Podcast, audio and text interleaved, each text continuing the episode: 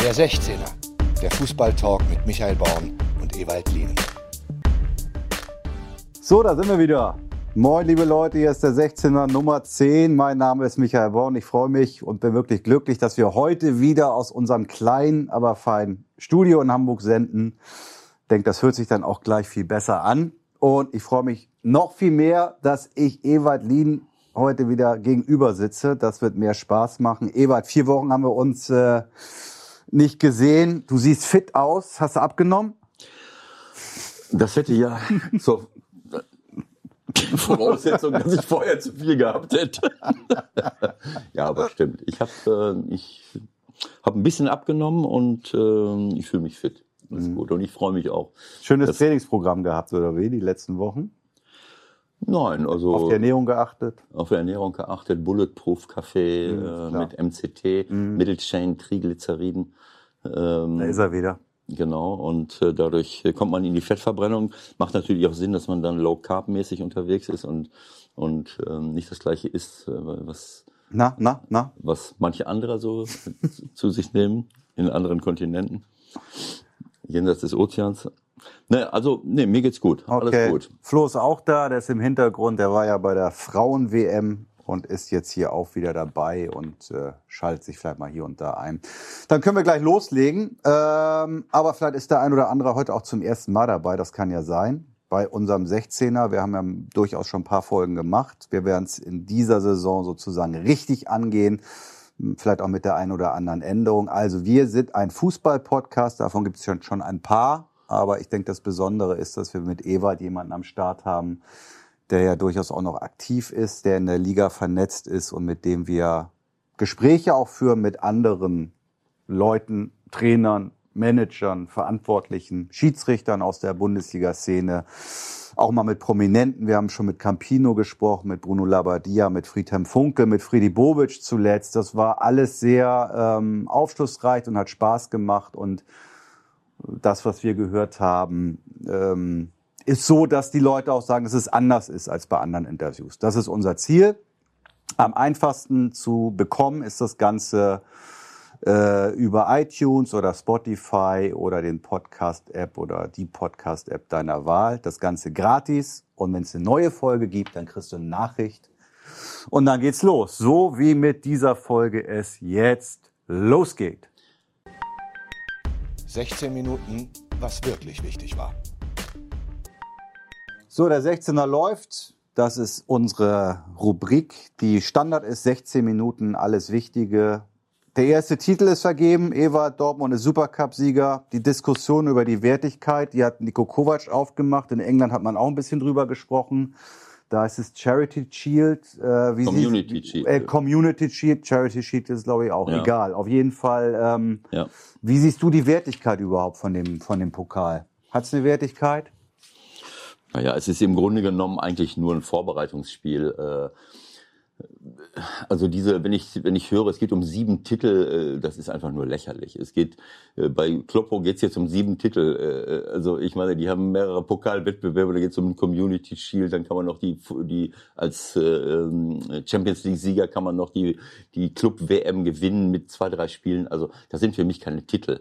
Also davon Titeln zu reden, wenn der deutsche Meister gegen den Pokalsieger spielt, so wie jetzt äh, bei Dortmund gegen Bayern, das ist für mich kein Titel. Ja. Das ist albern, ist das. Und dann das auch noch bevor die Saison losgeht. Aber es ist eine schöne Standortbestimmung, war, äh, war ein schönes Spiel, das zu sehen äh, zum ersten Mal, wie sich das äh, auf dem Platz äh, niederschlägt, was die, was die Dortmunder jetzt äh, gemacht haben äh, an, an Transfers, äh, wobei man sagen muss, dass man das eigentlich in dem Spiel gar nicht sehen Hummels wollte. war nicht Hummels, dabei, Hummels. Brandt war nicht dabei, Hazard war nicht dabei genau, und also trotzdem also, haben sie ziemlich gut performt. Und also. sie haben sehr, sehr gut performt und, und äh, Götze ist gar nicht äh, zum Einsatz gekommen, Delaney ist gar nicht zum Einsatz gekommen.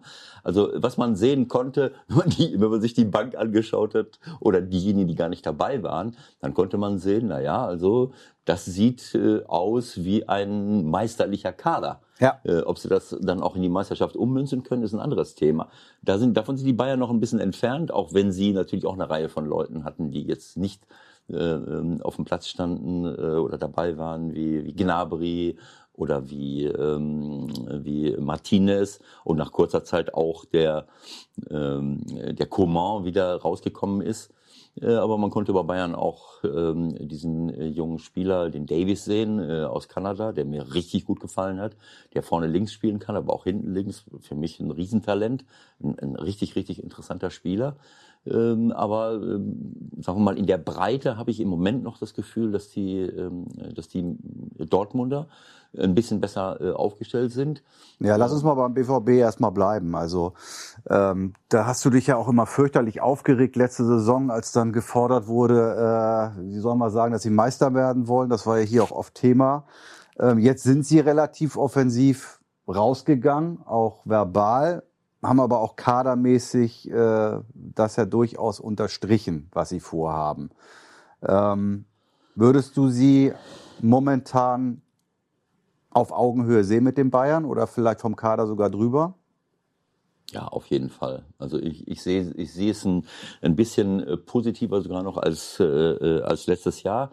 Lediglich in der Innenverteidigung glaube ich, dass sie nach wie vor, so wie viele Vereine, auch die Bayern, nicht breit genug aufgestellt sind. Also äh, wenn äh, ich habe jetzt gesehen, äh, Hummels spielt nicht, dann spielt Toprak. Und Toprak hat es ordentlich gemacht. Mhm. Ich, ich stehe ihm ja oft äh, relativ kritisch gegenüber, aufgrund fehlender Schnelligkeit und äh, dadurch auch, dass er oft Zweikämpfen aus dem Wege geht. Äh, aber dann muss man schon wieder äh, Weigel zurückziehen. Es ist mir bewusst, dass, ähm, dass viele Spieler nicht gerne zu einem Spitzenclub gehen, wenn sie in der zweiten Reihe sind, weil das sind dann in der Regel auch Spieler, die woanders unum, äh, äh, äh, unumstößliche Stammspieler ja. äh, sein können. Und ein, Dialog geht dann weg. Hummels kommt, ein Dialog geht nach äh, Paris. Äh oder wo ist er hingegangen? Äh, Steht gerade auf dem Schlauch. Ist Anfang der Saison. Aber ja, wir noch raus. Ich glaube Paris. Ich glaube, er ist nach Paris ja. gegangen. Ja. So, das heißt, äh, ich muss doch, äh, ich muss doch da gerade in der in der Defensive muss ich stehen. Das ist für mich die Basis von allem. Ich baue das Haus immer äh, von vom Fundament her auf und dazu brauche ich halt auch genügend gute gute Verteidiger.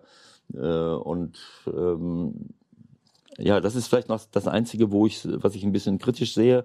Sie haben noch Hakimi in der Hinterhand, der, ähm, ähm, der jetzt langsam wiederkommt nach seiner Verletzung. Ähm, ähm, Nico Schulz, eine Top-Verpflichtung, der einzige äh, richtige Neuzugang, der, ähm, der dort ähm, im Kader stand. Der Nachtrag Diallo also 38 Millionen in der Tat zu, zu PSG, ähm, wo auch es viele Stimmen gibt, die sagen, das wäre einer gewesen, den man eigentlich hätte halten müssen, um dann hinten wirklich top stabil ja, zu das sein. Meine ich. Das, das, ist das, was ich nicht nachvollziehen kann. Aber ich kann auch die Spieler verstehen, wenn sie hören, jetzt kommt ein Hummels, äh, wann spiele ich jetzt? Äh, jetzt vielleicht noch Akanji ist ein guter Spieler, aber auch da, da muss man halt trotzdem sehen, dass man, dass man gut aufgestellt ist. Und vor allen Dingen in der Offensive muss ich ehrlich sagen, auf den Außenbahnen Guerrero, Sancho, das ist für mich das Beste mit, was es in der Bundesliga gibt. Äh, dazu kommt jetzt noch Brandt und, äh, Hazard. und, äh, und Hazard. Äh, und dann haben sie aber auch noch äh, jemanden wie, ähm, wie den Brünn Larsen, äh, vorne Alcacer und, und Götze. Also das ist schon eine, eine tolle, äh, tolle Geschichte. Ähm, und ähm, ja, sie sind natürlich super, super stark äh, im Konter. Wenn sie, äh, wenn sie in Führung gehen, dann wird's wird's schwer. Und äh, die Bayern haben es ja gar nicht schlecht gemacht. Aber äh, sie haben halt das Tor nicht gemacht und Bayern geht in Führung. Äh, und dann äh, wird es schwer, das, ähm, äh, diese, diese Konter zu verteidigen, weil das ist schon außergewöhnlich. Die Bayern, sagen wir mal so, es rumort. Also der ein oder andere äußert sich auch öffentlich jetzt, dass noch was getan werden muss. Stichwort Lewandowski. Ähm, dieses Sané-Thema ist ja mittlerweile langweilig, muss man ehrlich sagen. Donnerstag schließt der Transfermarkt in England, also bis dahin oder dann ist es spätestens durch ich habe eigentlich schon das Gefühl, dass das irgendwie noch über die Bühne geht. Was hast du für ein Gefühl? Ich äh, habe ja nicht das Ohr am Puls der Zeit äh, und glaube allen denjenigen, die im Hintergrund rumwühlen, ich kann es mir nicht vorstellen, dass, äh, dass sie ihn gehen lassen, äh, weil äh, Sané, äh, De Bruyne habe ich gesehen im Interview, ist, hat es nochmal bestätigt, was ich auch immer gesagt habe, ist einer der besten jungen Spieler der Welt.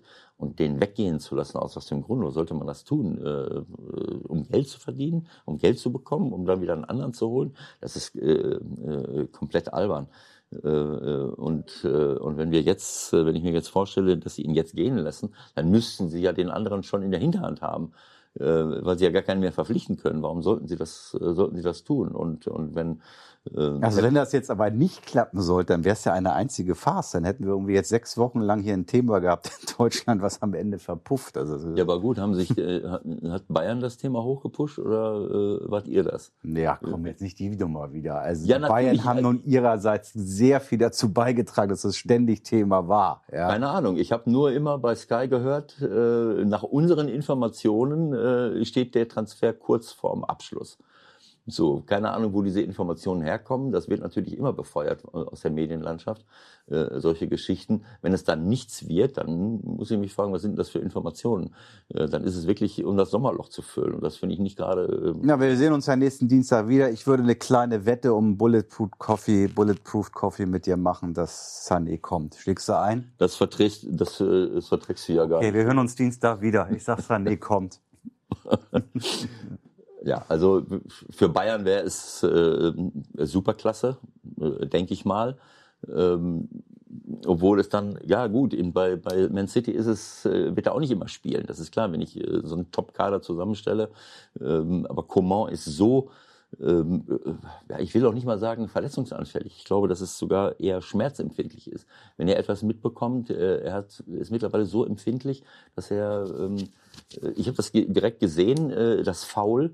Ich habe mich gefragt, wie kann er sich jetzt verletzt haben? Er hat ihm aufs Knie getreten. Mhm. Das ist eine Prellung. Mhm. Aber das, äh, da, da war keine Kann zwar nicht weiterspielen normalerweise sozusagen. Ja, wenn man ein bisschen auf die Zähne beißt, ein bisschen das vereist. So wie er früher. So, ja gut, wir waren noch viel, viel härter. Das ist völlig klar. Ja, natürlich. Äh, aber ähm, ich will nur sagen, ich habe es in der Zeitlupe gesehen. Ich wollte mehrfach mir angeschaut, was ist denn jetzt passiert? Und natürlich hat er ihm aufs Knie getreten.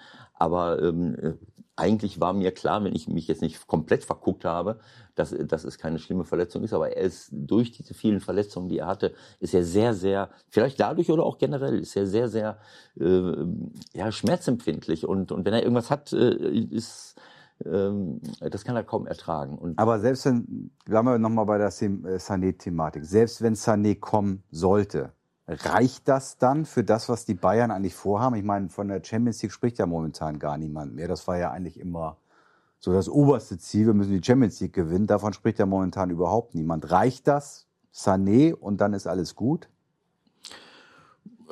Ja, also ähm, im Moment äh, sieht es noch ein bisschen dünn aus. Ähm, das, man hat es gesehen bei diesem Audi Cup, wo, wo sie dann gegen äh, äh, Chelsea, glaube ich, fast eine Jugendmannschaft auf dem Platz hatten. Da war nur noch Süle dabei und, mhm. und äh, keine Ahnung, wer noch. Ähm, aber wie gesagt, da waren natürlich auch einige Spieler verletzt, das ist, äh, das ist klar. Aber ich kann diese Breite im Kader ähm, jetzt noch nicht so erkennen, dass man wirklich normal muss man als Bayern München zwei zwei Top-Mannschaften da stehen haben. Also bräuchten Sie eigentlich noch zwei, drei Leute Minimum ja. auf jeder. Zwei, drei, vier Leute, das wäre schon sinnvoll. Auch was ist, was, was wir immer schon gesagt haben, was passiert denn, wenn Lewandowski äh, äh ausfällt? Na gut, dann kann man Müller dahinstellen, äh, aber Müller spielt mal rechts, dann spielt er mal in der Mitte, dann spielt er mal zurückgezogen. Wenn er ganz vorne steht, er kommt ja oft im Tempo vorne rein, äh, was seine Stärke ist. Also der Wagner, der damals da war, das war schon ein guter, äh, ein, ein guter Ersatz, um auch Lewandowski zu entlasten. Äh, also das ist auch eine Position, wo, wo vielleicht was fehlt und vielleicht kann Davis einer sein, der vorne in diese, in diese Phalanx rechts und links mit einbaut, aber dann hat man drei Leute auf dem linken Flügel. Mhm. Davis links, mhm. aber er kann vielleicht auch von rechts kommen, nach innen ziehen, das ist ja auch, also das ist schon, da sind schon der eine oder andere junge, gute junge Spieler, äh, so jemand wie Davis lasse ich mir gefallen, weil das, der kann das gleiche, der hat ein Top-Niveau. Ähm, und äh, gut, auf der anderen Seite, warum muss ich dann Sané holen? Wenn ich den habe, dann, dann bin ich auf anderen Positionen. Ja, gut, dann äh, jetzt für den besten, vermeintlich den klar. besten Bundesligaspieler erstmal, ne? Klar, aber wenn ja. ich schon mal so einen geholt habe für ordentlich Geld, der dann da ist und dort auch äh, eine, eine gute Rolle spielen kann, das hat man ja gesehen, äh, dann verbessere ich mich dann so, so sehr, wenn ich den dann ganz äh, wegsetze und als Ersatz für, für Alaba, dann habe ich dann vielleicht doch nochmal auf der Sturmposition oder rechts außen oder im, im, im Mittelfeld oder vielleicht sogar in der Innenverteidigung noch jemanden. Äh, also da haben sie sicherlich noch ein bisschen Nachholbedarf. Wir haben noch ein paar Minuten. Auch wenn es weh tut, lass uns noch ein bisschen über die zweite Liga sprechen. Die läuft schon ein bisschen. Äh, gestern Abend vermeintliches Topspiel. Hamburg gewinnt, also HSV gewinnt 4-0 in Nürnberg. Das war jetzt so nicht unbedingt zu erwarten äh, in der Höhe. Was, was sind deine wesentlichen Erkenntnisse? Ja, erstmal muss man sagen, dass der HSV ähm, äh, sich wirklich einen guten Kader zusammengebastelt hat. Äh, das ist äh, für, für Zweitliga-Verhältnisse aller Ehren wert.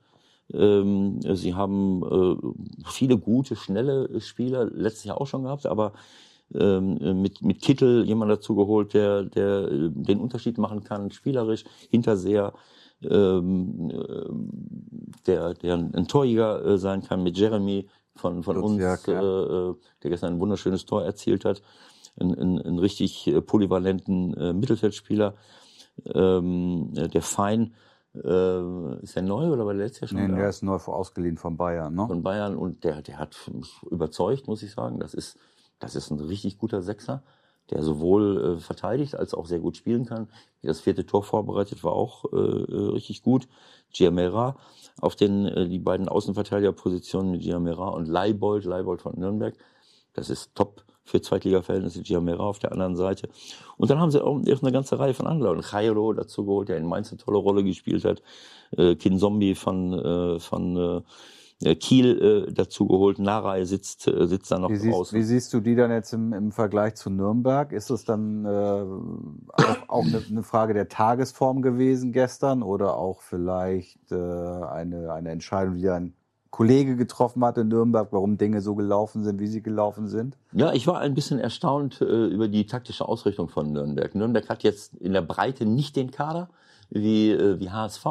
Äh, Dovedan ist eine tolle Verpflichtung, das hat mir sehr gut gefallen, äh, den da zu sehen. Aber Dovedan braucht natürlich auch gute Außenstürmer, braucht äh, äh, Tiefe äh, und äh, kann dann Tore erzielen. Und ähm, äh, ich habe das nicht verstanden, äh, warum, äh, warum der Trainer, ähm, äh, der ja ein erfahrener Mann ist, der Kanadi, äh, warum er gegen einen Mittelstürmer Hinterseher eine Dreierkette festhält. Im Grunde genommen haben diese äh, haben sie mit drei Innenverteidigern gegen gegen einen Mittelstürmer gespielt und da wo die wo der Baum gebrannt hat, hat immer einer gefehlt. Äh, auf den auf den Außenbahnen war der Kittel war, war der Sorg äh, ähm, äh, hatte der Sorg äh, äh, im Grunde genommen immer mit dem Kittel zu tun äh, und Margreiter stand irgendwo im Schrank. Auf der anderen äh, Außenbahn hatte der Handwerker äh, mit, äh, mit dem Jatter zu tun äh, und der und der Sörensen, der keine gute Rolle gespielt hat gestern, so ein riesenlanger Innenverteidiger, glaube ich, von Ingolstadt äh, äh mhm. gekommen, äh, hatte auch im, im Grunde genommen oft keinen Gegenspieler und im Mittelfeld hatten sie eine eklatante Unterzahl. Und da hat sich das Spiel auch entschieden. Sie haben mit Behrens und Jäger vor der Abwehr gespielt. Äh, hinten stehen drei Innenverteidiger, die nicht groß eingreifen können.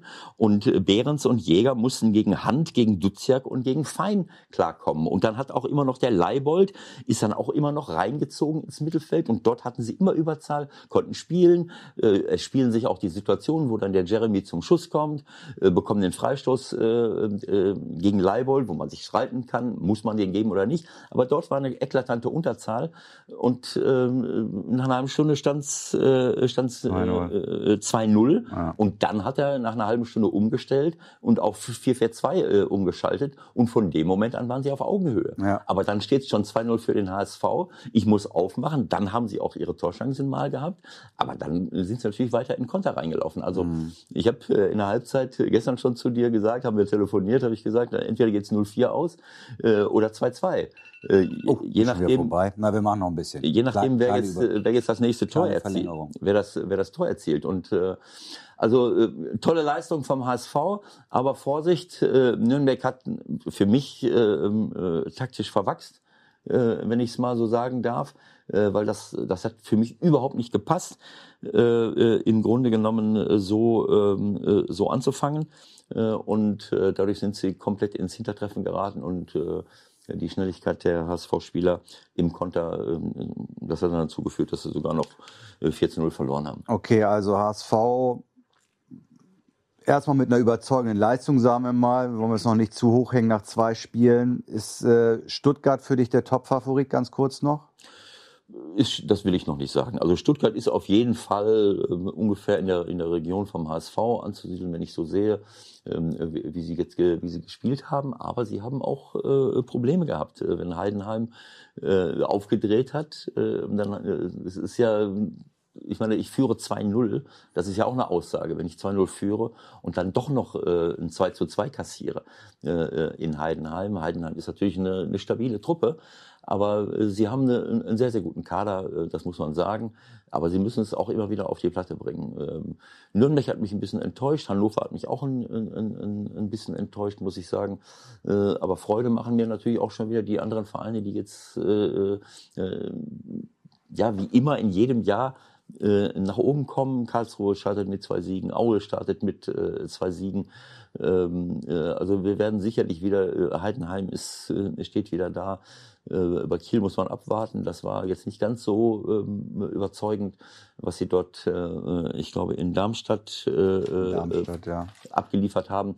Aber ich bin davon überzeugt, dass es wieder äh, den eine Bielefeld äh, führt. Äh, also jetzt hast du sie alle gleich aufgezählt. Na, du, Nein, ich du machst es natürlich geschickt, dass du ein Thema hier auslässt, aber ganz rauslassen werde ich da nicht. Du musst schon einen Satz sagen zu St. Pauli.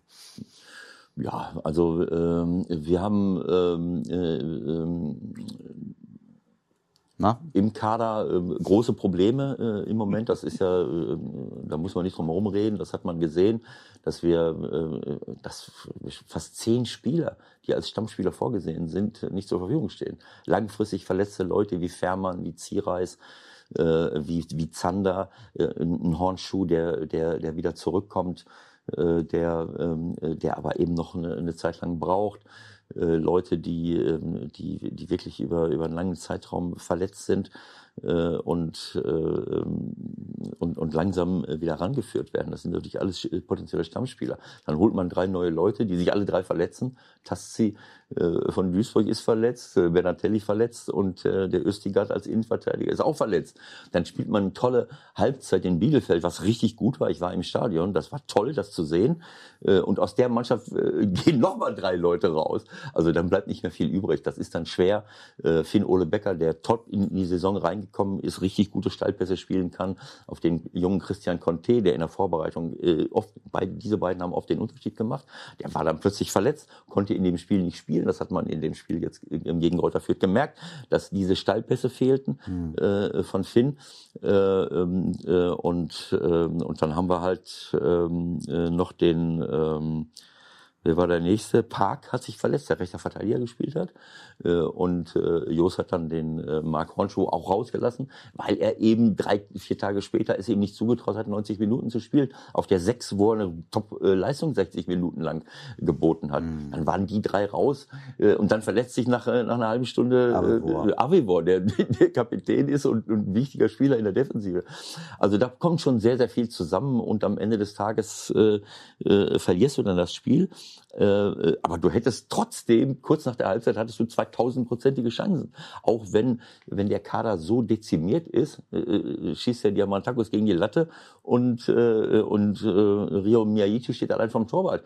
Und der kriegt den so eben gegen die Wade und dann geht er nicht rein. Also du, du hättest auch 2-2 spielen können. Stattdessen fällt das 1-3 und du verlierst das Spiel. Du bist Angestellter beim FC St. Pauli. Es ist klar, dass du äh, schon ein bisschen das ein oder andere moderieren muss. Trotzdem muss ich dich natürlich fragen, ähm, hast du Verständnis gehabt für die Brandrede von Jos Luvukai vor dem ersten Spiel, wo er viele Dinge angeprangert hat im Verein? Ich habe jetzt nicht jeden Wortlaut äh, mir angehört äh, und ich bin natürlich auch nicht dabei. Ich weiß nicht, was beim Training äh, passiert. Ich habe andere Aufgaben. Ähm, es war ein bisschen überraschend. Aber ähm, äh, ich kann es verstehen, äh, so wie ähm, Oke das, unser Präsident das auch verstanden hat, äh, wenn ich wenn ich neu hin, hinzukomme und und stelle dann plötzlich fest, ein paar Tage vor vor, vor Spielbeginn, vor vor Saisonbeginn, dass äh, die halbe Mannschaft nicht, äh, nicht dabei ist und äh, dass auch viele Spieler da sind, die, ja, die verletzungsanfällig äh, waren und in den letzten ein, zwei Jahren auch nicht immer 30 Spiele gemacht haben. Das hat er sich ja gewünscht, dass mehr Spieler da sind, die, die eben auch durchziehen können, was natürlich für einen Trainer fundamental ist, dass ich, dass ich nicht nur eine Achse habe, sondern dass ich eben auch äh, ja, eine Achse habe oder eine Struktur habe. Ich sage so, auf die Spieler kann ich jetzt setzen mhm. und muss nicht äh, fürchten, äh, dass ich vielleicht ähm, äh, ausfallen. Also das, äh, Jus ist sehr emotional. Ähm, ob man das jetzt einen Tag vorm Spiel machen muss, äh, das ist eine andere Frage. Der Anruf der Woche. Heute bei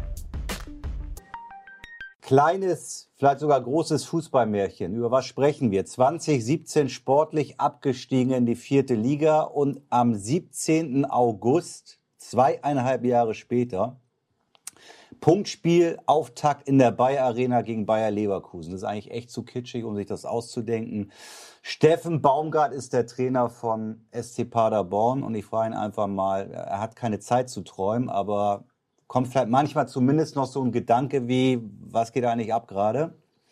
Jetzt eher weniger, ne? weil, wie gesagt, man redet immer vom Märchen, aber ich glaube, dass man, wer die zweieinhalb Jahre oder die zweieinhalb Jahre beobachtet hat, seitdem wir das da machen, äh, ist das schon noch ein gewisser Weg und ein, ja, schon eine gewisse Art und Weise, Fußball zu spielen, da. Und äh, ja, dass das natürlich in die Richtung geht, das war, glaube ich, nicht zu erwarten. Ja, hallo Steffen. Herzlich, hallo. grüß dich, mein Junge. Herzlichen Glückwunsch nochmal nachträglich zu, äh, zum Aufstieg. Ähm, äh, der Michael hat es ja gerade schon äh, kurz angesprochen, das ist schon eine, eine ganz außergewöhnliche Geschichte. Sicherlich bist du irgendwann mal dazugekommen, aber ich habe das ja früher äh, auch schon verfolgt und wir hatten das Thema schon mal früher, jetzt nicht bei uns im, im Podcast, aber wo ich gesagt habe, na ja, es ist oft ein Nachteil für für, für kleinere Vereine, wenn sie aus der zweiten Liga in die erste Bundesliga aufsteigen, weil dadurch natürlich sich äh, die Verträge verändern und äh, der Verein vor eine Belastungsprobe gestellt wird. Das war damals äh, bei, äh, bei Paderborn schon mal der Fall. Die sind aufgestiegen in die erste Bundesliga, machen neue Verträge, steigen direkt wieder ab, äh, verlieren die Hälfte der Mannschaft, äh, die, die andere Hälfte will auch noch weg. Äh, du weißt, was, was da vor dir passiert ist. Und anschließend sind sie dann äh, nicht nur in die zwei, also aus der zweiten sogar noch in die dritte abgestiegen und sportlich eigentlich sogar noch tiefer, wenn, äh, glaube ich, äh, wenn das nicht mit 1860 München mhm. äh, passiert wäre. Ja. Äh, also sportlich waren sie ja abgestiegen. Und das hat man auch bei anderen Vereinen gesehen, wie Braunschweig seinerzeit oder wie Düsseldorf, immer dieses Auf und Ab. Und umso mehr freue ich mich, dass, äh, dass du das hingekriegt hast, mit deiner Truppe jetzt wieder hochzukommen, weil dort ist wirklich langfristig gute Arbeit gemacht worden und da hast du einen großen Anteil dran. Also Glückwunsch dazu, freue ich mich sehr drüber natürlich. Vielen, vielen Dank dafür. Aber ich glaube, du hast nicht ganz unrecht, weil ich glaube, die Schwierigkeit ist dann, das Hochkommen ist das eine, damit umgehen, äh, da zu lernen, worum es da geht, äh, was da wichtig wird, ist das andere. Ne? Und ich glaube, ich hoffe, dass wir gelernt haben daraus, weil wir natürlich nicht wissen, wo wir in einem Jahr stehen, aber wir wollen schon, äh, egal in welcher Liga wir nächstes Jahr sind, und das Ziel ist dann auch ganz klar nicht, dass es falsch rüberkommt, äh, wir wollen da nicht nur die Runde spielen, sondern wir wollen da auch vernünftig in der Bundesliga bestehen. Also es geht nicht nur darum, die Liga zu halten, äh, was natürlich der, das Hauptziel sein wird, aber für mich geht es auch darum, den Fußball zu spielen, den wir, der uns ausgezeichnet hat.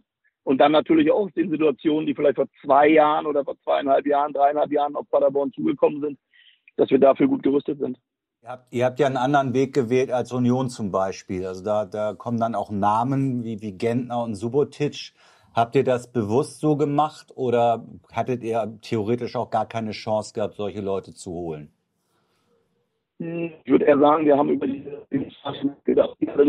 Qualität haben, weil wir von Anfang an, wo, wo ich damals dazugekommen bin, mit Markus Krösche zusammen, haben wir so ein bisschen versucht, äh, nee, oder nicht versucht, sondern wir haben gesagt, wir wollen dem Verein ein eigenes Gesicht geben.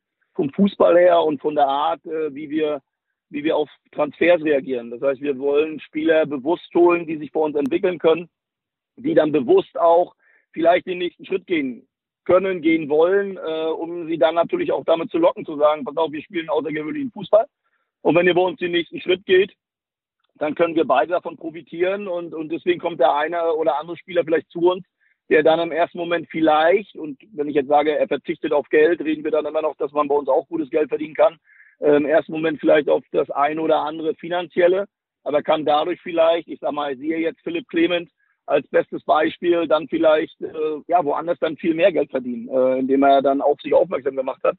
Und deswegen gehen wir davon aus und wollen es auch weiter handhaben. Wie weit uns das gelingt, muss man immer abwarten. Aber wir wollen schon gucken, dass wir eigentlich in dieser Transferpolitik weitermachen. Junge, junge Spieler zu holen, die eben noch nicht satt sind, äh, die noch nicht alles erlebt haben. Und, und, und darauf wollen wir bauen. Und mit den Jungs wollen wir arbeiten. Und ich hoffe, sie mit uns.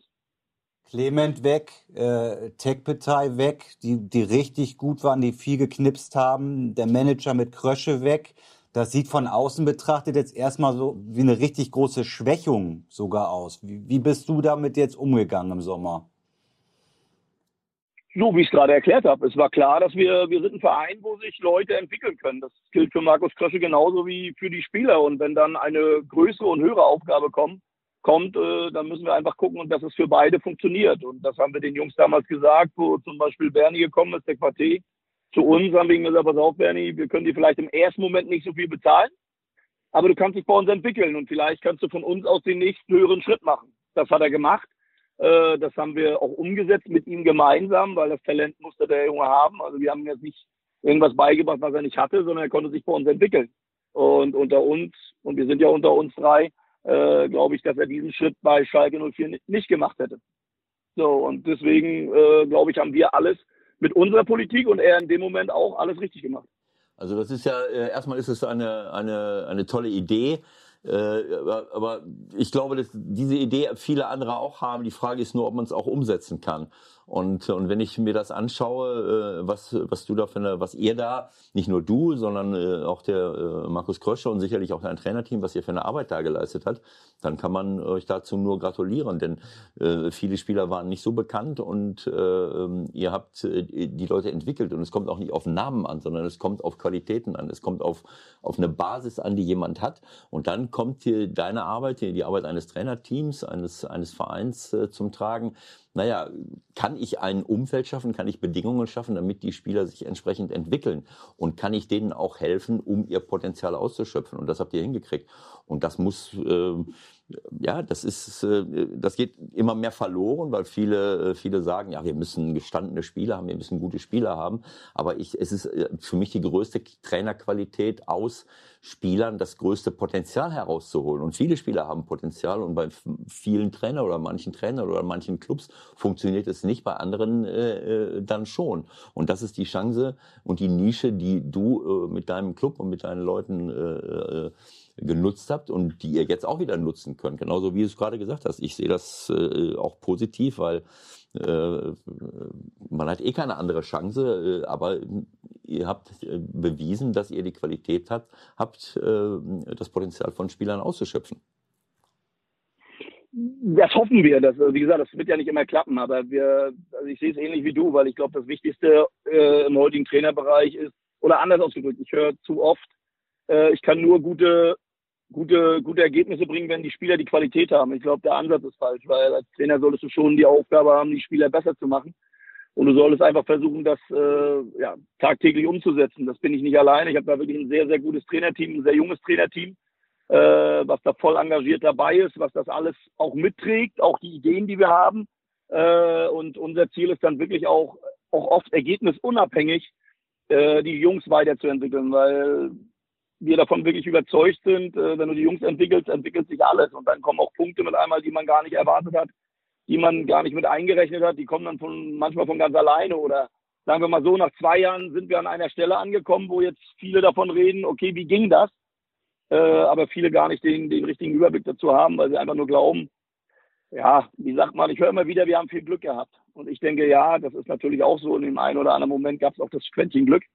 Aber wenn du zwei Jahre äh, so konsequent das umsetzt, dann ist das nicht nur Glück, sondern ist da ein bisschen mehr dazu. Äh, und, und deswegen werden wir auch daran bleiben, äh, immer wieder gucken, dass wir junge Leute oder überhaupt, es geht nicht nur um junge Leute. Also junge Leute sind jetzt nicht 20 oder 21. Ich glaube, selbst ein Hühnemeier hat sich bei uns noch entwickelt und, und, und der ist schon mehr als im reifen Alter. Und selbst ein Ratajczak als Torwart hat sich bei uns weiterentwickelt und ich glaube, das ist wichtig, dass du immer wieder versuchst, mit den Jungs einfach eine Entwicklung zu bekommen. Und das ist uns sehr gut gelungen in den letzten zwei Jahren. Und ich hoffe auch, dass uns das weiter gelingt. 17, 18, 90 Tore, 18, 19, 76 Tore. Also mehr für Offensive kann man nicht stehen. Ähm, geht das auch in der Bundesliga, diesen Stil beizubehalten? Und wenn ich mir alle anhören drumherum, dann sagt man mir, das geht nicht.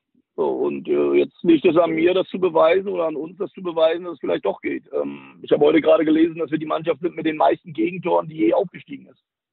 Und Markus Köscher hat damals einen Satz zu mir gesagt, da war ich nicht so einverstanden mit. Dann hat er damals auch ganz ehrlich gesagt, er sagt, er gewinnt lieber 5-3 äh, als 1-0. Dann habe ich damals gesagt, gut, ich würde dann lieber das 3-0 bevorziehen. Äh, aber er hat nicht ganz unrecht. Am Ende gehen wir alle ins Stadion, um, um, um Tore zu sehen. Und mittlerweile geht der Fußball immer mehr da an, Tore zu verhindern. Äh, jeder ist in der Lage, da den Bus vom Strafraum zu parken. Aber keiner ist mehr in der Lage, äh, Offensivfußball zu zeigen. Oder nur bedingt. Und äh, das sind auch unsere Ansätze, dass wir sagen, diesen Offensivfußball natürlich auch nutzen, um in der Defensive gut zu stehen. Also wir attackieren ja nicht offensiv oder greifen vorne an oder spielen Angriffspressing, äh, weil wir da nicht erkennen, weil es ist ja auch defensive Arbeit. Wir arbeiten ja sehr stark gegen den Ball. Und das sind ja alles Komponenten äh, im Defensivbereich, äh, die wir für uns nutzen wollen. Und deswegen glaube ich schon, dass wir defensiv sehr, sehr gut und sehr stark arbeiten, sehr kollektiv bedingt arbeiten. Das sieht man immer wieder, dass wir das nur hinbekommen, wenn alle auf dem Platz mitmachen. Ja, weil dann die Qualitäten der anderen vielleicht dadurch vielleicht ein bisschen ausgehebelt werden. Äh, aber sofern ein Junge oder wir das noch nicht so in der Gemeinsamkeit hinkriegen, ja, geht das ganz schnell mal nach hinten los. Das wissen wir. Damit werden wir umgehen und müssen auch damit umgehen. Aber wir wollen genauso offensiv agieren und wollen es auf jeden Fall versuchen und wollen auch ergebnisunabhängig nach vorne spielen. Ob das jetzt eins zu für uns steht oder eins zu für den Gegner, äh, würde ich schon immer gerne sehen, dass wir genauso weiterarbeiten. Also es gibt keinen Matchplan bei 1-0 oder bei 0-1, sondern der Matchplan ist dann immer ähnlich, immer gleich und immer Vollgas, wenn es geht. Wann, wann, ist der Stil entstanden? Wann hast du dich äh, als Trainer quasi entschieden, äh, das ist mein Ding, das ist mein Weg, das will ich so durchziehen? Oh, ich glaube, das ist, also offensiv gespielt habe ich immer gerne, weil äh, ich muss immer sagen, ich fand das andere, finde das andere auch sehr langweilig. Ich finde es auch schwierig, zu meiner Art zu coachen, wenn die Mannschaft komplett hinten am Strafraum steht und hin und her schiebt und ich da draußen ein bisschen bei der oder wild rumwirbe, dann finde ich das schon schwierig äh, zu, ver äh, zu verkaufen. Und ähm, deswegen glaube ich einfach, dass es Spaß machen muss, nach vorne zu spielen, dass man auch den Mut haben muss. Äh, und man muss auch den Mut haben, ich sag mal, verlieren zu können. Ich glaube, das geht uns abhanden als vielen Trainern, weil es dann immer dieses, vielleicht immer mehr dieses Sicherheitsdenken kommt und dieses Denken, äh, habe ich nächste Woche noch meinen Job. Weil äh, jobmäßig geht's ja bei uns immer relativ schnell mittlerweile. Alle können es besser, alle haben bessere Ideen und können es am Ende auch nicht. Und von der Warte habe ich irgendwann mal gesagt, äh, also ich, ich nehme als Beispiel gegen Bayern München das Pokalfinale, äh, Pokal Viertelfinale, wo wir 6-0 verloren haben. Ich glaube, wenn wir hinten drin gestanden hätten, hätten wir vielleicht auch 6-0 verloren. Aber es wäre langweilig gewesen. So haben wir 6-0 verloren und haben, glaube ich, für alle ein gutes Spiel gezeigt. Und äh, ich glaube, darauf kommt es an. Und wir werden das ein oder andere Spiel, das beste Beispiel jetzt gegen Lazio Rom, fand ich, haben wir eine sehr gute erste Halbzeit gespielt und liegen 3-0 hinten.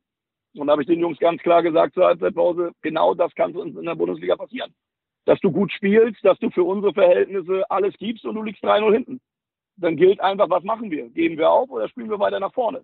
Wir sind am Ende auf 3-2 rangekommen und haben am Ende 4-2 verloren, aber wir haben Gesicht gezeigt. Und das ist das, was ich sehen will.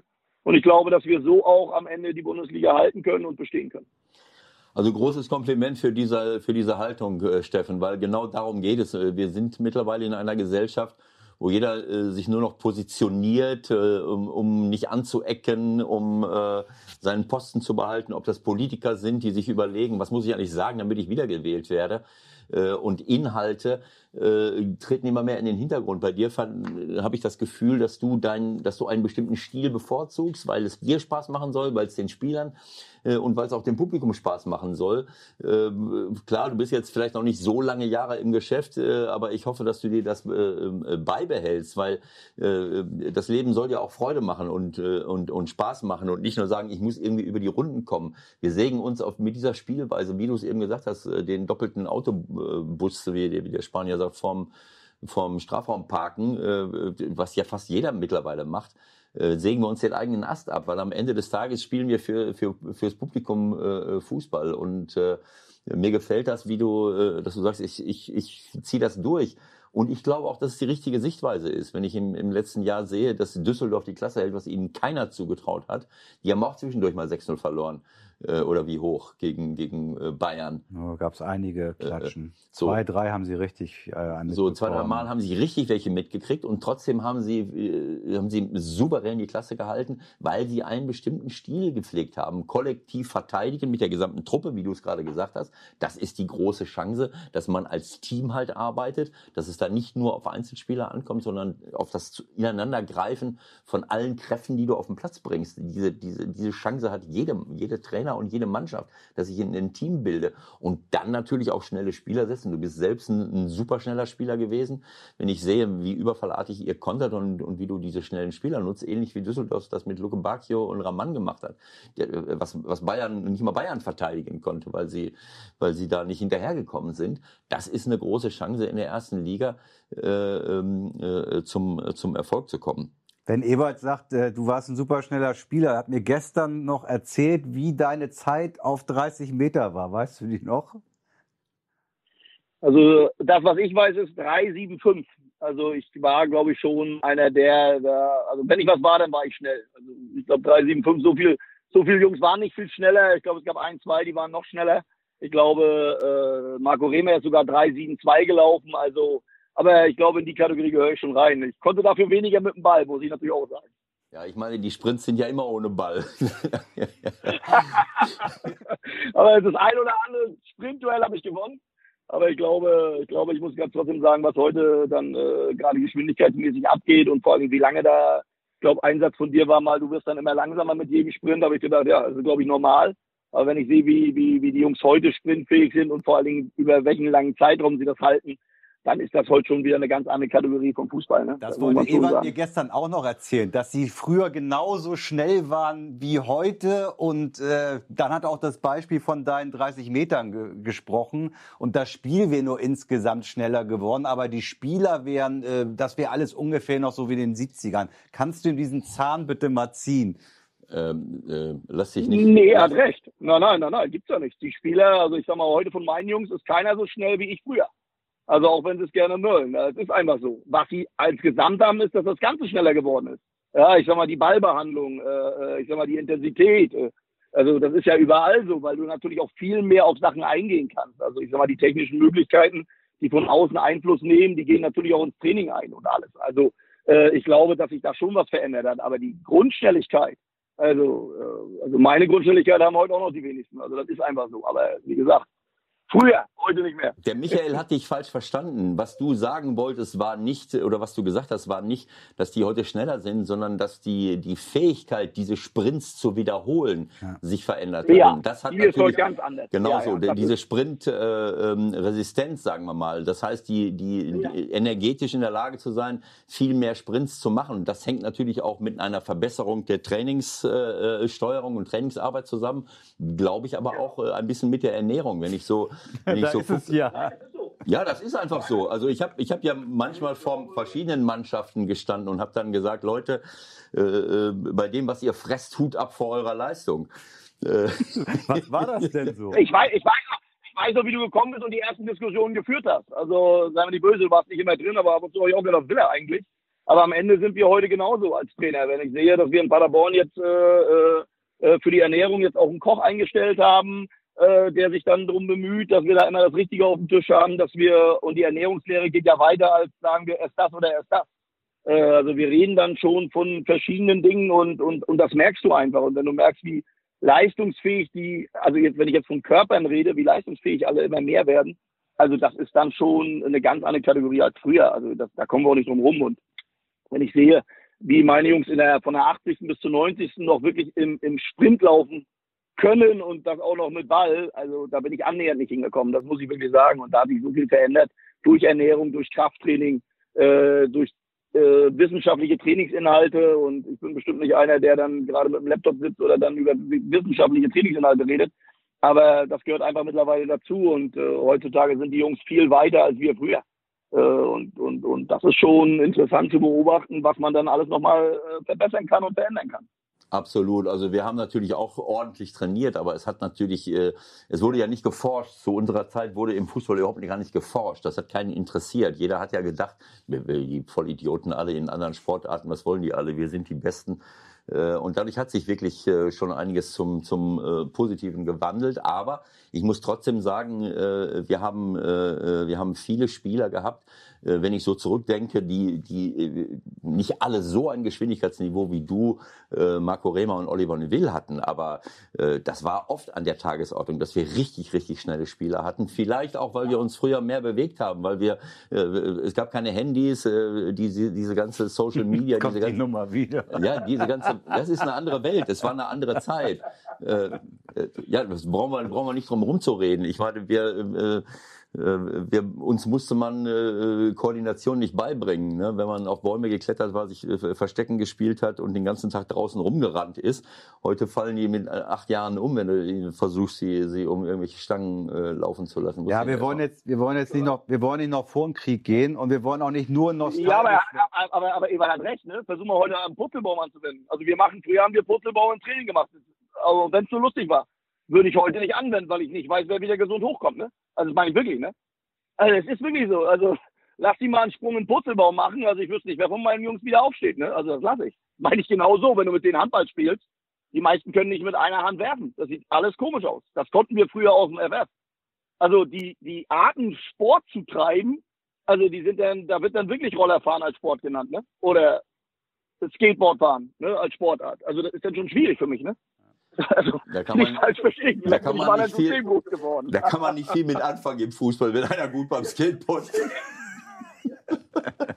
Aber ich möchte noch einen Satz äh, sagen. Du hast, äh, du hast vorhin ähm, Warte mal, mein Mikro ist abgefallen. Ebert muss sein, Ebert muss sein Wort kurz halten. Das Ma gibt mir die Gelegenheit, nochmal kurz nein, einzuhaken, nochmal kurz einzuhaken und nochmal über die Zeit zu sprechen, als du ja vielleicht nicht so gut zu sprechen warst auf Ewald, ja? Du hättest ja sicherlich ja. gerne ein bisschen mehr gespielt in Rostock. Das ist jetzt das erste Mal, dass wir einen ehemaligen Spieler von Ewald hier in unserer Runde haben. Äh, ja. Er hat doch bestimmt nicht recht gehabt, dass er sich so wenig aufgestellt hat, oder? Also zu dem Zeitpunkt, na, ich sag mal so, man wird ja auch irgendwann erwachsen und alt. Also ich hätte, ich war ja auch jemand, der dann schon hingegangen ist und gesagt hat, pass auf, das ist jetzt hier nicht ganz meine Geschichte. Und wir haben dann schon über das eine oder andere diskutiert. Aber wenn ich sehe, wen Ewald dann für mich gebracht hat, und da waren dann Oliver Neville dabei oder ein Sergei Barbares, dann ist dann, glaube ich, schon schwer zu heute zu erklären, warum habe ich nicht gespielt. Ich bin damals hingegangen und habe gesagt, pass auf, das ist mir eigentlich egal, wie die heißen. Das ist richtig.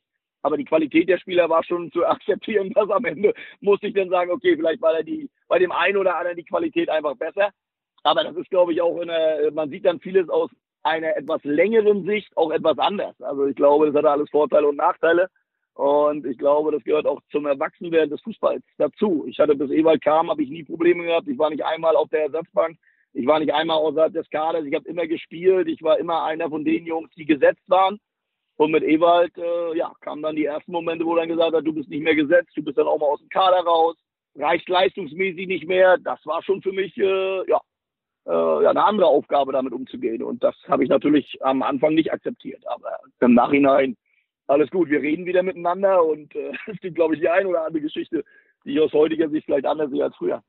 Also ähm, ich meine, du hast es ja selbst eben angesprochen. Ähm, wenn man so dermaßen schnell ist wie du, du warst ja eine, eine Rakete, dann ist es, äh, dann muss man natürlich schon über eine, eine super Technik verfügen, um das äh, umsetzen zu können. Wenn ich und du warst jetzt technisch äh, nicht der allerstärkste zu dem Zeitpunkt.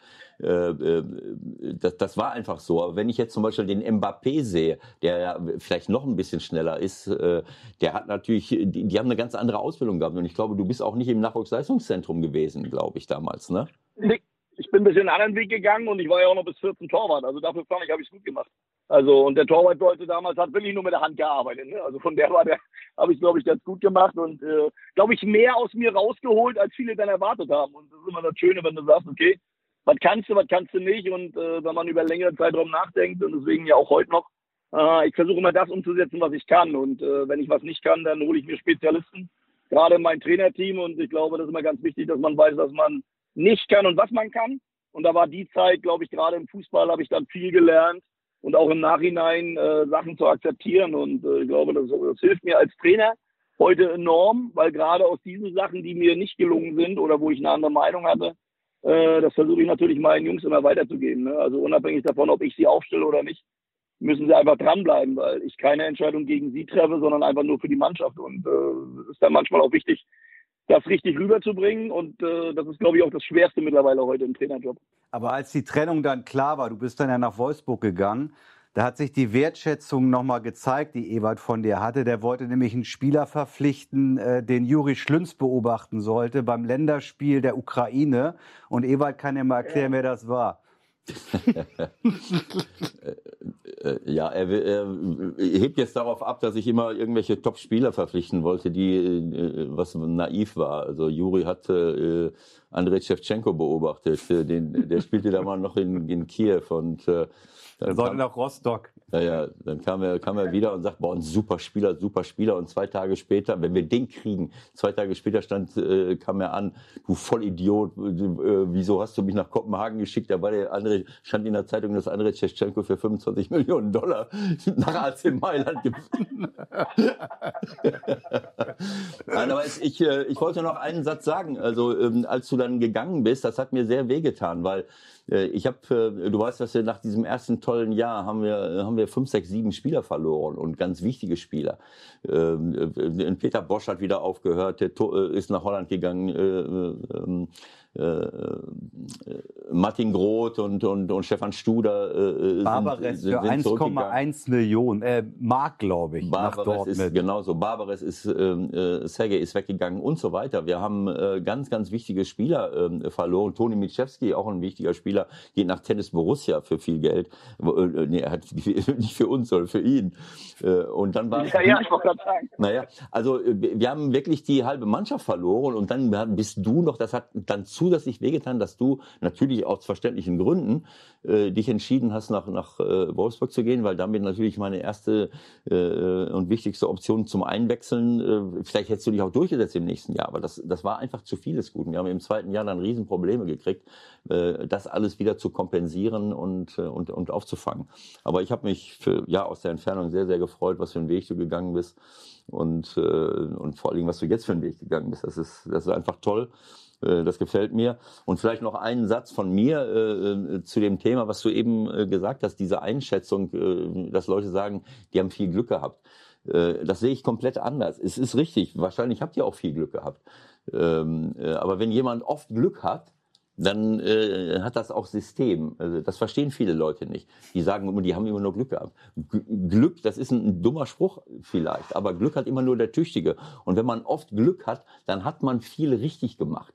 Und ich glaube, dass äh, weder Glück noch Pech ist Zufall, sondern wenn ich permanent Pech habe mit Verletzungen, mit, äh, mit späten Toren, dann mache ich auch irgendwas falsch, dann bezahle ich für irgendetwas. Und dieses Glück, von dem du sprichst, was ihr sicherlich auch hattet, das ist auch eine Belohnung für viele Dinge, die ihr einfach richtig gemacht habt und die du richtig gemacht hast. Sonst hat man das Glück nicht. Das gibt, aber genauso wollte ich das ja sagen. Es gibt ja diesen Spruch, den ich ja trage ich ja auch wirklich als Armband, Erfolg ist kein Glück und das ist auch so. Also du kannst mal Erfolg haben, wenn du Glück hast, aber du wirst auf Dauer nie Erfolg haben, äh, wenn du nicht dran arbeitest. Also ich kenne keinen, der auf Dauer Erfolg hat, der nur Glück hat. Das funktioniert nicht und äh, ich glaube, 14 Jahre Bundesliga und jetzt das soll trotzdem bescheiden sein mit mit mit nicht beschränkten Mitteln, sondern mit mit mit nur zwei drei Waffen äh, ist für mich eine Besonderheit, dass ich dann wirklich auch über einen langen Zeitraum in der Bundesliga geschafft habe, auch so wie du es gesagt hast, auch oft nur als Einwechsler, aber immer als sehr wichtiger Teil einer Mannschaft, egal wo ich war.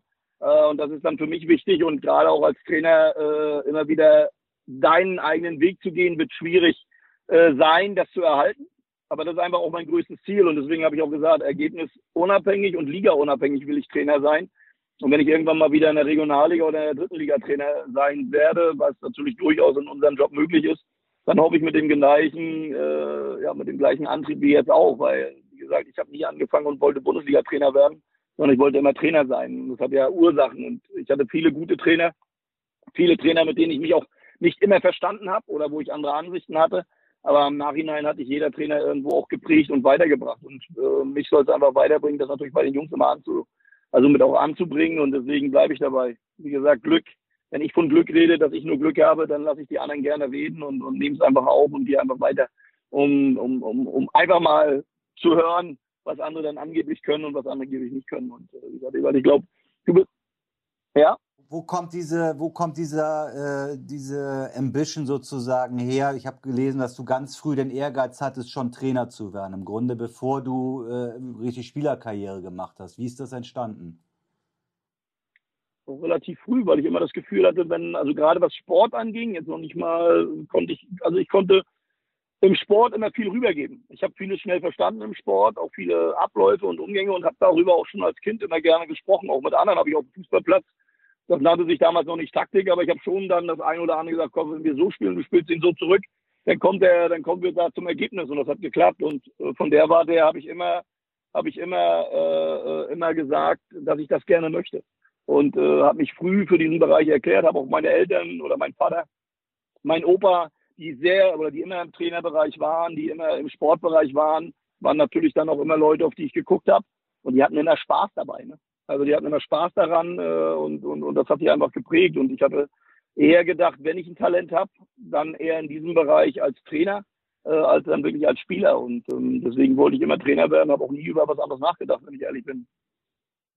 Also äh, ich glaube, dass du ein weiteres Beispiel dafür bist, wie wichtig Sozialkompetenz im Trainerbereich ist was vielen äh, oder manchen auch, auch abgeht. Ich glaube, dass im Lehrerberuf und, und, und ein Trainer ist ja auch ein Lehrer, dass man diese Empathie, diese Sozialkompetenz einfach haben muss. Und ich glaube, dass deine Vita etwas dazu beigetragen ja. hat, äh, dass du das auch äh, verfeinert hast. Es, es gibt Spieler, die, die immer äh, Stammspieler waren, die immer äh, an der Spitze waren ähm, und die dann als Trainer vielleicht Probleme haben, eine Mannschaft zu führen, weil sie diese, diesen, diesen anderen Bereich gar nicht kennen oder sich da nicht reinfühlen können. Bei dir habe ich das Gefühl, dass du dich in jeden reinfühlen kannst, in den Stammspieler, aber auch in denjenigen, der eingewechselt wird, aber auch in denjenigen, der vielleicht gar nicht dabei ist. Und das ist eine Art von Sozialkompetenz, die dir natürlich in deiner Trainerarbeit aus meiner Sicht zugutekommt, weil du das alles teilweise selbst erlebst erlebt hast, einschätzen kannst und entsprechend damit umgehen kannst. Und wenn man das nicht kann, dann, äh, dann kann einem ein, ein Kader, äh, eine, eine Mannschaftssituation um die Ohren fliegen. Und ich glaube, dass das eben auch mit ein großer und wichtiger Bereich einer Trainertätigkeit ist, den du, den du jetzt gerade verkörperst. Ich hoffe mal, dass es so ist. Ich hoffe mal, dass ich dann wirklich auch das weiter führe. Und äh, wie gesagt, ich hoffe auch, das ist immer schön. Man weiß ja immer nicht, was die Spieler dann wirklich denken von einem, aber bisher die Jungs oder für mich ist immer so ein Indikator, wenn Jungs, die nicht mehr da sind, sich trotzdem melden, sich trotzdem freuen und, und, und, und trotzdem auch Anteil nehmen. Ich glaube, das ist immer das wichtigste Indikator für jemanden, dass du nicht alles falsch gemacht haben kannst mit den Jungs. Und äh, wir treffen ja auch für den Jungen oder für die Jungs so die eine oder andere schwere Entscheidung. Das muss man ja auch sagen. Also ich sag mal, sie haben ja keinen Einfluss darauf, wen wir aufstellen oder warum finden wir den oder den jetzt besser oder oder schicken jetzt sogar Spieler weg. Ja, das wird ja auch immer ich sag mal, Teil unseres Jobs sein, dass man Jungs, die eigentlich alles geben, trotzdem wegschickt, weil man sagt, das reicht leistungsmäßig nicht. Und da ist, glaube ich, ganz wichtig, dass du mit denen auch weiter genauso vernünftig umgehst, wie mit dem, den du, ich sag mal, vielleicht auf den du nicht verzichten kannst. Ich glaube, das ist immer ganz wichtig für die Jungs. Einen kurzen journalistischen Aspekt noch, den ich noch einbringen darf. Flo, unser Producer hat mir einen Zettel reingereicht, Leipzig, Fragezeichen. Ich habe kurz überlegt, mache ich, mache ich es nicht. Ähm, im Nachhinein, dass die äh, Kooperation geplatzt ist. Ähm, wie gehst du damit um? Ist es dir im Grunde wurscht oder hättest du auch als Trainer da durchaus äh, positive Seiten gesehen? Also ich sehe nur positive Seiten, dass die Vereine untereinander mit, miteinander arbeiten. Darüber sehe ich positive Seiten. Äh, mit RB Leipzig als Verein, wenn wir das als Verein sehen wollen, und da gibt es ja auch Diskussionsgrundlagen, Verein oder nicht Verein, äh, ist er einer der modernsten Vereine äh, und auch von der Art Fußball zu spielen, die es gibt. Äh, alles andere bezweifle ich. Also mir gefällt die Nachwuchsarbeit nicht von RB Leipzig, also nicht die Arbeit an sich, sondern wie das umgegangen wird. Äh, ich habe immer das Gefühl, wir machen da, wir, wir holen uns da Jungs, die nur noch in der Schiene funktionieren. Ja, 22.30 Uhr ist Licht aus, äh, 7 Uhr aufstehen, 7.20 Uhr essen, 7.30 Uhr auf Klo gehen. Also die Entwicklung des Ganzen, aber das ist ja nicht nur bei RB Leipzig, gefällt mir nicht. Und eine Kooperation, so wie das da stand, ist, ist, ist ja, also was da alles geschrieben stand, ist erstens gar nicht möglich. Ja, und zweitens glaube ich nicht, dass ein Verein oder ein Trainer, so wie meine Person, sich dann darum kümmert, was bei RB Leipzig los ist oder nicht. Sondern mir geht es dann darum, Jungs zu entwickeln, weiterzuentwickeln. Und ähm, diese Kooperation, über die da gesprochen wurde, äh, erstens kann ich ganz deutlich sagen, ich, ich war da nicht involviert, ich habe da nicht mal eine Information drüber gehabt, dass ich es gelesen habe. Ja, und äh, ich glaube nicht, dass ich ein Typ bin, der irgendwo hinfährt und sagt, ich, ich, ich mache mal für euch was Besseres. Oder ich, ich gucke mir das da mal an. Also das Selbstbewusstsein habe ich, dass ich das der Meinung bin, dass ich das sehr gut kann. Es gibt bestimmte Trainer, die ich mir gerne auch in der Arbeit angucken möchte. Äh, aber RB Leipzig äh, gehört jetzt nicht unbedingt zu meinen Favoriten da. Äh, wie gesagt, was der Verein drumherum gemacht hat, wie der aufgestellt ist. Ja, das ist alles das eine. Äh, Vereinssicht gibt es, glaube ich, in Deutschland andere Vereine, die mir dann wesentlich näher sind, äh, auch von ihrer ganzen, äh, vom ganzen drumherum. Und äh, deswegen gab es für mich diesen Gedanken an Kooperation nicht einmal. Und äh, wie gesagt, äh, ich glaube, man unterschätzt manchmal dann auch die Wirkung nach außen bei solchen Geschichten. Und äh, deswegen bin ich froh, dass das auch so gekommen ist.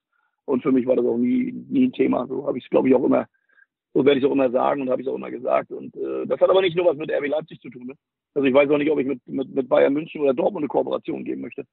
Weil ich glaube, dass man zusammenarbeitet unter, unter Verein, finde ich gut. So wie du das, so wie das heute auch dargestellt hast, was du für Ziele hast, stellt sich mir das nicht so dar, als ob du jetzt glücklich wärst, wenn du jetzt drei Spieler von, ist ja auch egal, ob das Dortmund, Bayern oder Leipzig äh, ist, kriegst und gesagt kriegst, hier, die kannst du jetzt haben und äh, viel Spaß.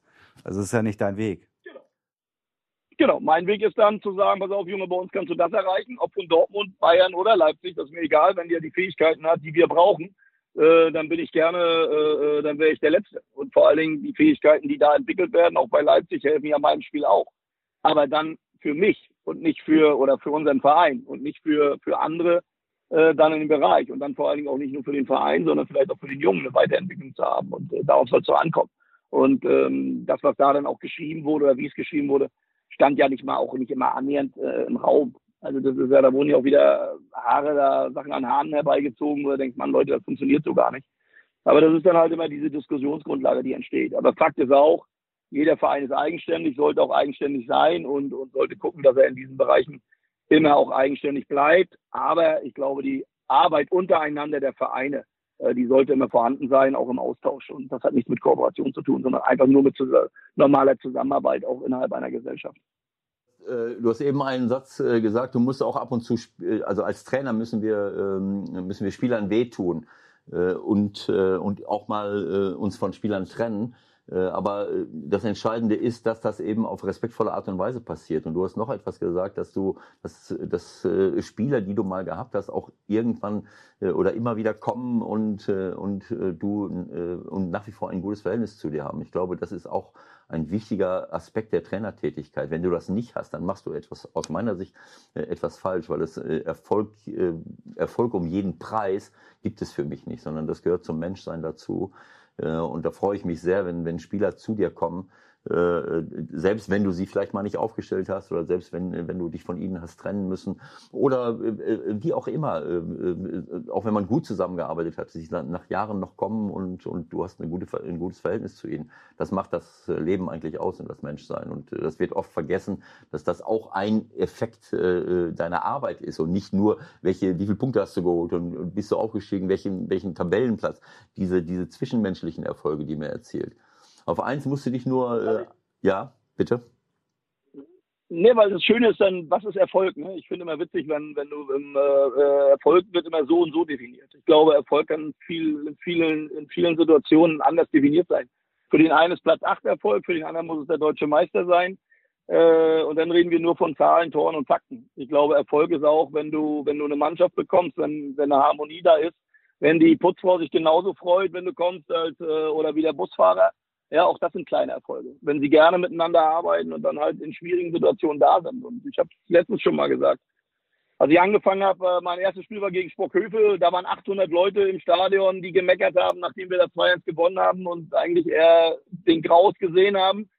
Äh, und jetzt haben wir 15.000. Und wenn mich einer fragt, äh, ist es für mich ein Erfolg, dass wir vielleicht auf 15.000 gekommen sind, aber für mich ist ein Erfolg, dass diese 800 immer noch da sind. Und genauso gern da sind wie in schwierigen Zeiten, wie in guten Zeiten. Und ich glaube, das ist auch ein Erfolg eines Vereins oder einer Mannschaft oder einer Person, äh, wenn man äh, nicht nur an Zahlen und, und, und, und, und Tabellenplätzen ge gewertet wird. Ich glaube, das ist manchmal der größere Erfolg als alles andere. Wir haben dir an deinem freien Tag schon zu viel Zeit geklaut. Vielleicht noch kurz äh, zwei Kleinigkeiten, die wir kurz fassen können. Äh, wir haben jetzt schon viel erfahren von dir, auch wie du tickst, denke ich. Wenn du dann siehst, dass wahrscheinlich Sané, Ewald und ich haben gewettet, ich denke, das geht nur über die Bühne, wenn Sané für 110 Millionen zu den Bayern geht, plus, plus, plus, plus, egal. Äh, was geht da in dir vor? Wie, wie nimmst du das wahr? Gar nichts. Also wirklich, das mache ich genau so, gar nicht. Wenn der Junge kommt, freue ich mich, weil er ein guter Fußballer ist und nicht, weil er 110 Millionen kostet. Und ich freue mich, den sehen zu dürfen in der Bundesliga. Darauf freue ich mich. Und ich freue mich auch auf die Weiterentwicklung dann und der Nico, äh, wie er das hinbekommt, das zu handeln. Also wenn das so sein sollte, freue ich mich einfach auf einen guten Spieler für die Bundesliga. Für mich persönlich ist das dann äh, eine Person, äh, auf die ich Lösungen finden muss. Und äh, so werde ich das auch versuchen, egal ob der nur für 110 oder nur für 90 kommt. Aber äh, so eine Persönlichkeit in der Bundesliga zu sehen, äh, darauf freue ich mich mehr und diskutiere da oder mache mir keine Gedanken, wie teuer oder wie teuer ist er nicht. Das ist so oder so alles mittlerweile so irrwitzig, was da an Preisen rumläuft und das muss mir auch keiner erzählen, äh, dass das mittlerweile dazugehört. Da wird was künstlich aufgebaut. Ich glaube, das macht auf Dauer auch den Fußball nicht gut. Das ist einfach so und äh, wer der Meinung ist, er muss diese Preise geben, ich glaube, ich habe letztens mal eine Zahl gesehen, äh, Union hat 12 Millionen ausgegeben für den Neuaufbau, erste Liga äh, Köln hat 20 Millionen ausgegeben und ich glaube, wir haben gar nichts ausgegeben. So, und äh, wir müssen mit dem und wollen damit leben. Vielleicht geben wir auch noch was aus, vielleicht auch nicht. Und deswegen ist das eher so meine Geschichte. Ich freue mich auf diese Persönlichkeiten, ich freue mich auf die Spieler, aber wie teuer und wie viel, das ist mir dann am Ende wirklich egal. Hilft mir auch nicht in meiner Person und in meiner Arbeit. Und wenn wir dann noch einen Trainer haben, äh, viele Trainer haben sich geäußert zu dieser neuen Geschichte der gelben Karte, die es jetzt geben wird. Äh, wie ist deine Einschätzung? Wie war dein Verhältnis in den letzten beiden Jahren mit den, mit den Schiedsrichtern, mit den vierten Offiziellen? Ähm, ich sehe es ein bisschen anders. Am Anfang, wenn, wenn die Frage genau zu dem Moment gekommen wäre, hätte ich genauso losgewettet wie alle anderen. Äh, ich glaube aber, wenn man im Nachhinein darüber nachdenkt, dann wird uns keiner die Emotionen nehmen können, weil wir einfach auch emotional am Rand sind. Es wird auch nicht darum gehen, ob wir lauter oder leiser sind, sondern ich glaube, es geht um den Umgang insgesamt. Ähm, und äh, da finde ich das mit der gelben Karte schwierig, weil es immer eine Symbolik hat, eine gelbe Karte. Aber grundsätzlich, glaube ich, geht es immer für ein Miteinander. Und ich bin auch sehr emotional und bin auch jemand, der dann auch mit dem einen oder anderen Schiri auch mal ein lauteres Gespräch hat und er mit mir. Aber am Ende findet man sich und am Ende findet man eine Lösung. Und äh, wenn das eine mal zu einer gelben Karte führt oder nicht, dann ist das so. Aber ich bin weit davon weg mittlerweile, dass man mir oder anderen Kollegen da die Emotionen nehmen wird oder dass sich unser Trainer, unsere Trainerarbeit dadurch verändern wird. Ich glaube, es geht dann oft immer, äh, wer erzählt was und wir haben ja mittlerweile nicht nur einen Trainer auf der Bank, sondern manchmal ist ja sogar der Physiotherapeut der Meinung, er hat eine Meinung zum Spiel. Oder zum Schiedsrichter oder zum Linienrichter. Und da finde ich das manchmal gar nicht so schlecht, wenn da irgendwo auch eine gewisse Ruhe reinkommt, Einheit geboten wird. Äh, aber für uns Trainer sage ich, jetzt wird sich nicht so viel ändern, was unsere Arbeit angeht. Und deswegen nehme ich das alles ein bisschen ruhiger, freue mich auf das, was kommt. Und wenn ich eine gelbe Karte kriege, wegen Meckern. Äh, ich glaube, meine Jungs müssen dafür bezahlen. Ich muss auch sehen, wie, die, wie ich da die Lösung hinkriege, dass ich jedes Mal die Mannschaftskasse zahlen muss.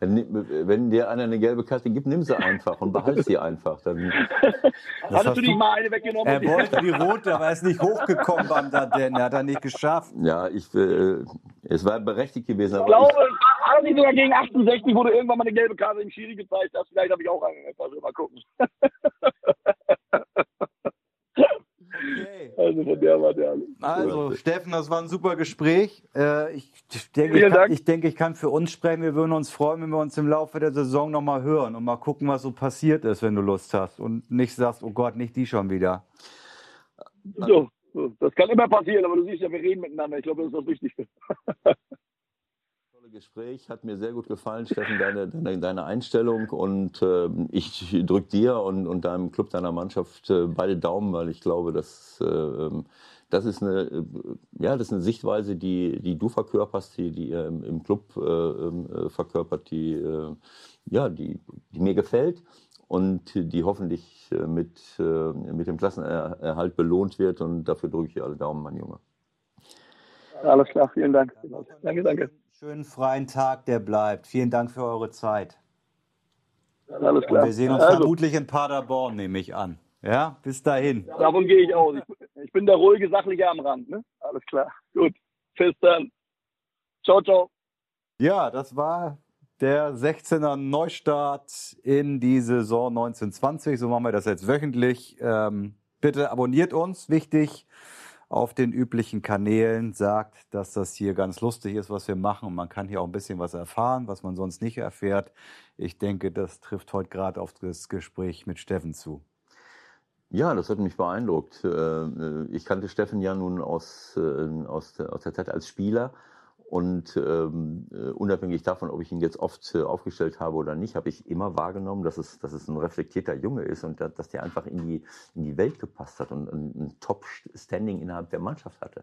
Und, und das ist oft eine, eine bessere Voraussetzung, äh, Trainer zu werden irgendwann mal, als wenn ich nur ein guter Fußballer bin. Dann kann aber mit Menschen nicht umgehen. Er ist super reflektiert. Ich wusste gar nicht, dass er aus einem Elternhaus kommt, äh, äh, wo Trainer sein äh, schon mal eine, äh, eine äh, eine, ja, wo er das erlebt hat mhm. in, seiner, in seiner Familie und wie er das jetzt umsetzt und wirklich an seinen Inhalten dran ist und, und an, seinen, an, an der Ausrichtung und sich nicht beirren lässt rechts und links. Das ist für mich authentisch, das gefällt mir richtig gut. Und ich drücke ihm beide Daumen. War ein tolles Gespräch, hat mir sehr gut gefallen.